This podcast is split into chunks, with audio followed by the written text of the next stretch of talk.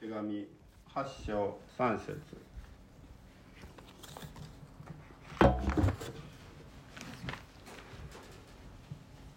それではお読みいたします。肉によって弱くなったため立法にできなくなったことを神はしてくださいました。神はご自分の御子を罪深い肉と同じような形で罪の清めのために使わし肉において罪を処罰されたのですそれではこの箇所を通して「罪人のために」と題して斎藤隆二牧師が御言葉の解き明かしをいたします。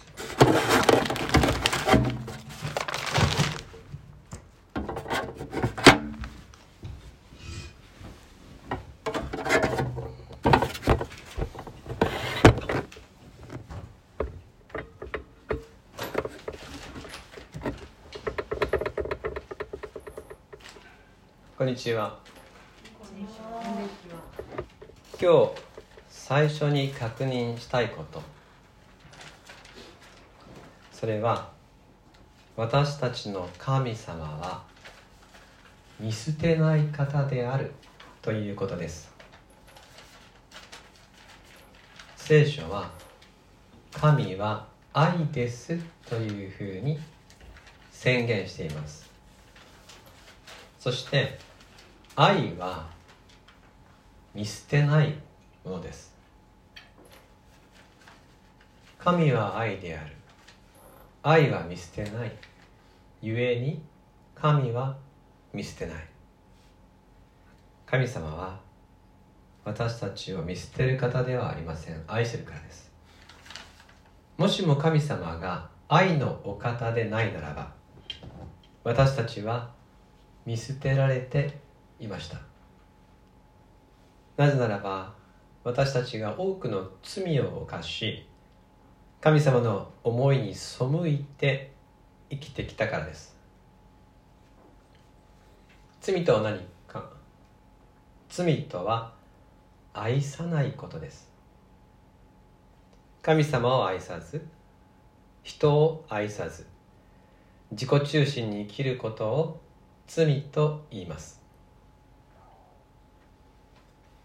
神様は愛に生きる道筋を教えるために私たちにきちんと言葉で筋道を教えてくれました。それが旧約聖書あるいは立法と言います。私たちが分かる言葉で正しい生き方が書き記されたんですね。これはすごいことですよ。神様っていう方は私たちの知力とか理解力を途方もなくの凌駕している方が私たちに分かる言葉を使って私たちの言語で、えー、正しい道筋を教えてくださる。それが愛であると。愛ということを言葉で表してくれた。それは実会という戒めに要約されるように偽ってはならないとか人を傷つけてはならないとかそういう分かりやすい言葉で記されています。この立法というのはとても正しい物差しとなります。そして私たちがこの立法にかなう生き方をするならば聖書に従って生きるならばあこれでいいんだなと。あ書いてある通りにできた。あこれでいいんだっていう安心を得ることができます。このこれでいいんだっていうことを聖書の言葉では義と認めるという言い方をします。これでいい。これでいい、えー、物差しに当てはまっている。義と認める。しかし本来ならそれでいいこれでいいんだなっていうことを教えてくれるための物差しであった立法が役に立たなくなったっていうことがさっき読んでいただいた御言葉に記されていました。3節一緒にお読みしましょうか。3はい。肉によって弱くなったため立法にできなくなったことを神はしてくださいました。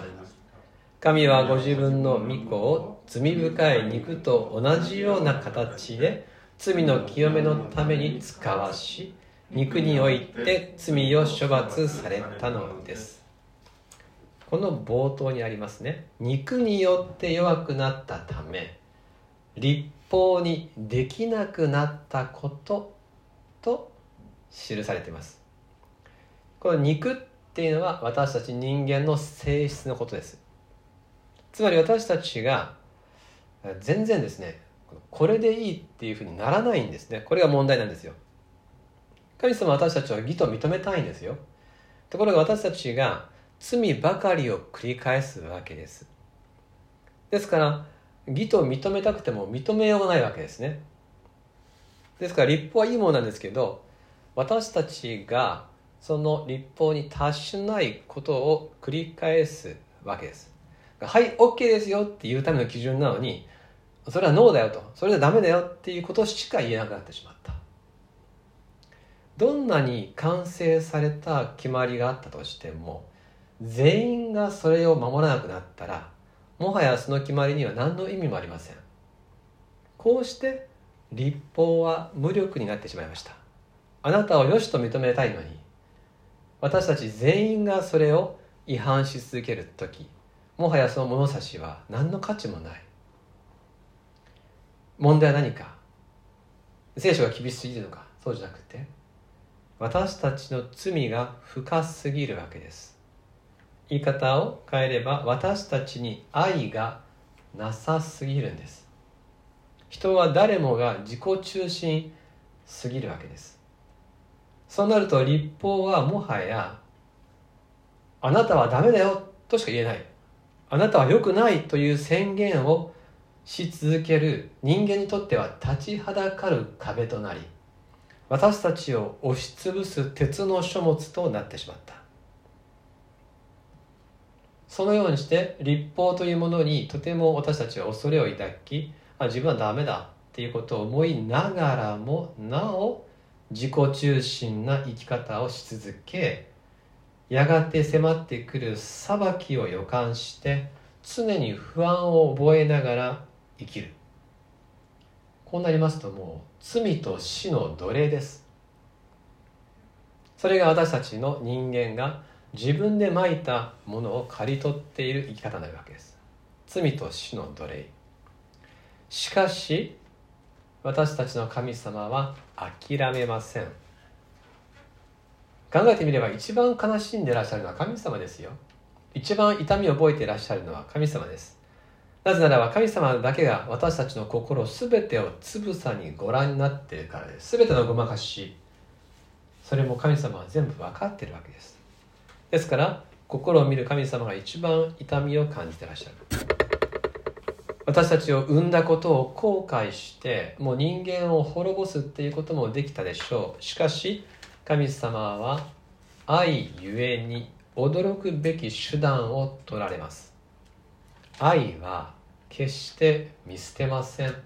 また愛は常に驚きをもたらします。では3節。もう一回読みましょうか。今日のあと3回ぐらいありますからね。3はい。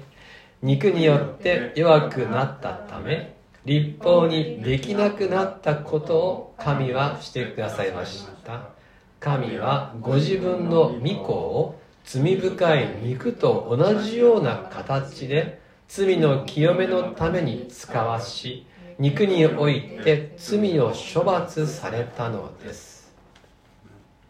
神様はこの世界にイエス・キリストを使わしてくださいました。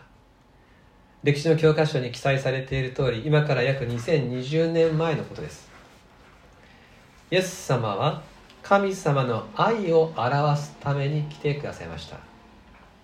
イエス様ご自身もおっしゃいました。私を見た者は父を見たのです。そう言われました。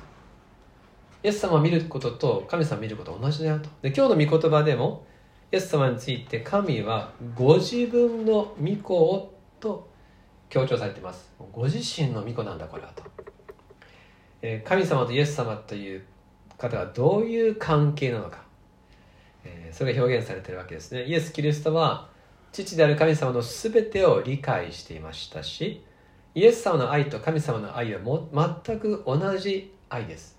全く同じ愛を持ち神様と愛し合っているという意味においては神と全く一つなんですよ。ですから神様とイエス様と2人の神様がいるという言い方よりは巫女一人子である神と父なる神は2つに見えるけど一つであると言って愛によって一つです。神の子イエス・キリスト。神様はそのイエス様をこの地上に使わして驚くべき方法で私たちを救われます。どうやって救うのか。はい。また3節お読みしますね。3はい。肉によって弱くなったため立法にできなくなったことを神はしてくださいました。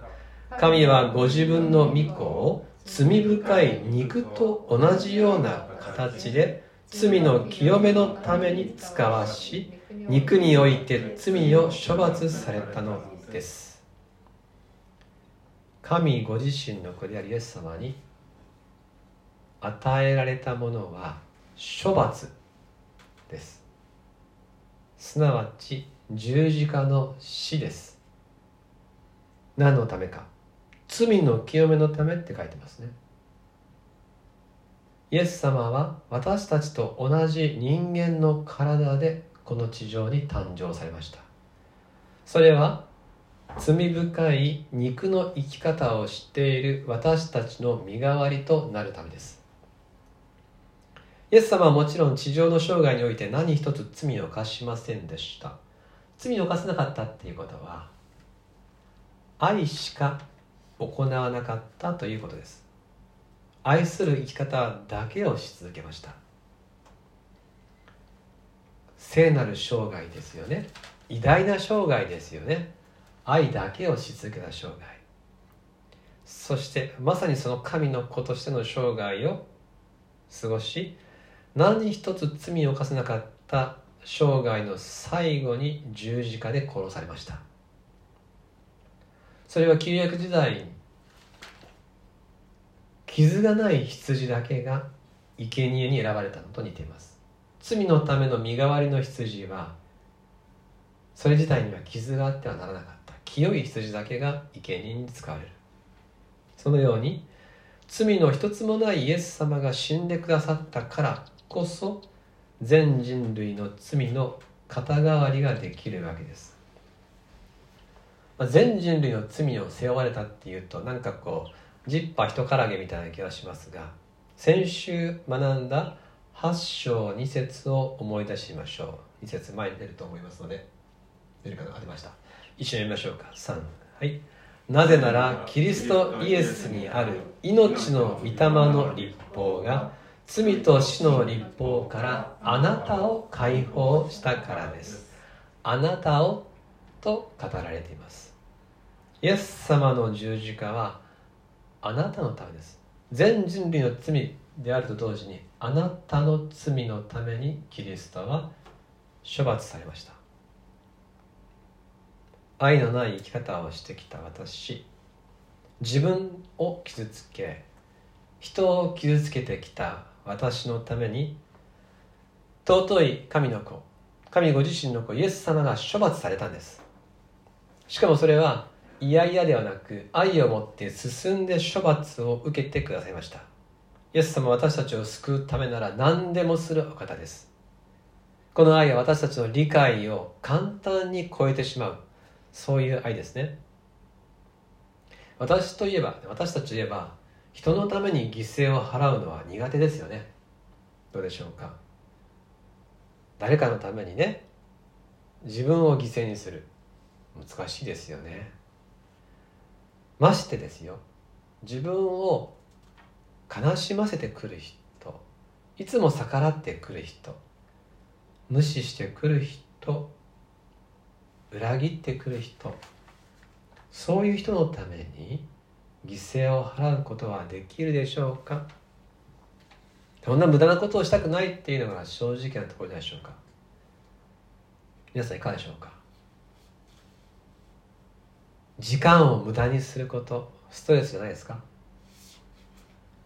労力を無駄にすること嫌でしょ？お金を無駄にすることストレスを感じませんか？私は感じます。ああこれはこの会議は時間の無駄だなと思ったらものすごくストレスを感じます。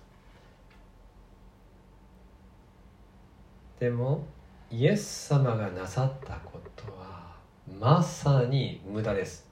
ザ無駄です。私たちのために神である方が人として来てくださり無視し続ける人や逆らう人に対して静かに受け止め語り続けていく。なんでこんなに逆らう人たちのためになぜこの人たちをあえて救う必要があるでしょうか。神様って方は時間っていうものをない方で時間を作った方ですから時間を超越してる方ですよ。その方があえて時間に縛られるんです。私たちと同じ時間の中を生きられる。そして私たちと同じ肉体を持って生まれ生活なさる。あえて制約を受けあえて制限されたところに来てあえて苦しみを受けて裁かれて心と体の苦痛の中で死んでくださいました。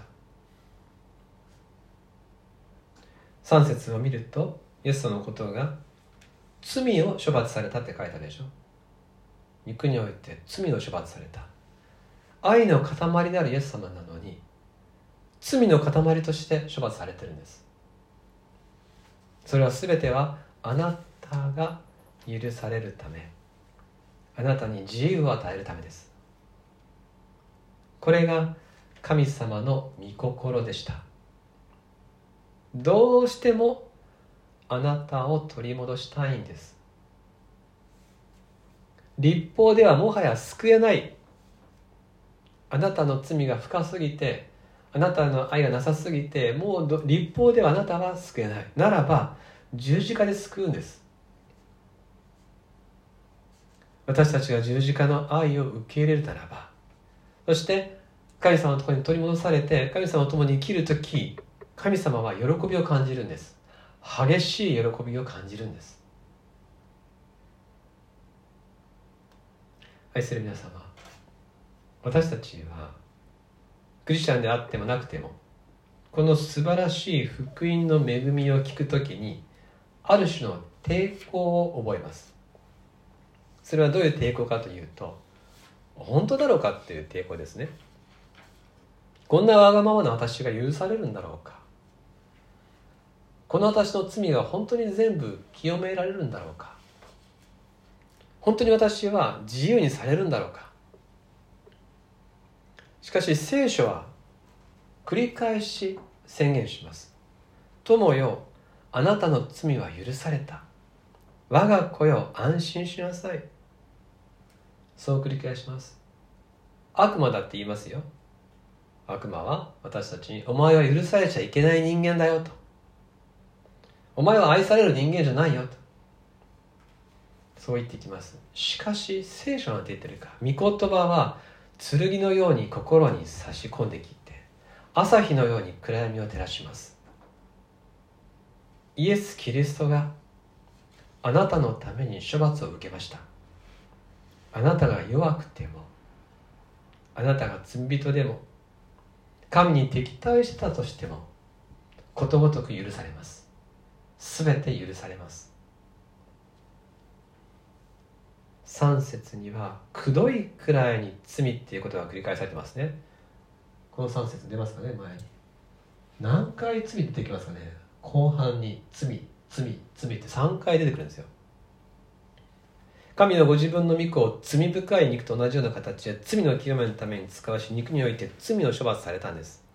たった一節の中にこんなにも罪が語られているんです。ここまではっきりと罪罪罪って記されている。ところからまあ3つのことが言います。第一に神様は罪を曖昧にしない方だということ。罪を見て見ぬふりするんじゃなくてはっきりと罪を神様は見据える方です。しっかり罪を神様は認識してらっしゃいます。第2にイエス様の十字架は完全に罪を許すということです。あなたを罪と死から救うためにですねイエス様が来てくださった。明確にご自分が何のために来たか分かった上で処罰を受けてくださいました。愛のために死んでくださいました。キリストの十字架は完全にあなたの罪を許します。第3に私の罪は本当に許されたということです。あなたの罪のために全てのことが行われました。愛する皆様弱さも罪も神様の前に全部差し出していいんです。全部お任せしますって言っていいです。いやクリスチャンとして生きてきて、えー、イエス・キリストという方を知れば知るほど自分がもっと罪深いことが分かったっていう方結構いらっしゃると思うんですね。それは正しいことです。あなたが悪人になったわけじゃないんです。そうじゃなくて光が私たちの心に差し込むとより一層自分の中で物差しがはっきりしてあこれも自己中心だ。これも愛の欠如だということが分かってくるわけです。それは健全なことです。そしてその時に大切なことは初めの愛を最後まで持つということです。最初に信じたはずです。イエス様はこの罪のために死んでくださった。そのこの罪っていうのは全部に当てはまります。ですから私たちが私は思った以上に罪人じゃないか。私はなんてダメなやつなんだと思った時にイエス様は分かってたよとおっしゃるわけです。だから来たんだよと。罪人のために来たんだよ。これを安心しなさい。そうおっしゃってくださる方である。弱さも罪も全て神様前に差し出していいんです。その罪は許されますし愛だけが残ります。罪人のためにこそイエス様が来られました。これでローマ8章3節全体の内容を今日は一応味わったことになります。最後にもう一回一緒にお読みしましょう。3はい。肉によって弱くなったため立法にできなくなったことを神はしてくださいました。神はご自分の御子を罪深い肉と同じような形で罪の清めのために使わし肉において罪を処罰されたのです。お祈りします。天のお父様処罰されるべきなのは私でした。それは誰よりもあなたが一番ご存知です。しかしあなたは誰よりも私を愛してくださいました。イエス様が私を愛し私のために代わりに死んでくださったことを知っています。その愛を受け取ることそれだけがあなたの愛に報いる最善であることを知っています。ですから私たちはあなたに「ありがとうございます」と心からお答えします。あなただけが私を救えます。あなたは素晴らしいお方です。もしできるならば私の残りの生涯があなたの栄光のわずかでもこの世界に紹介するために用いられますように。イエス・キリストの名によって祈ります。アーメン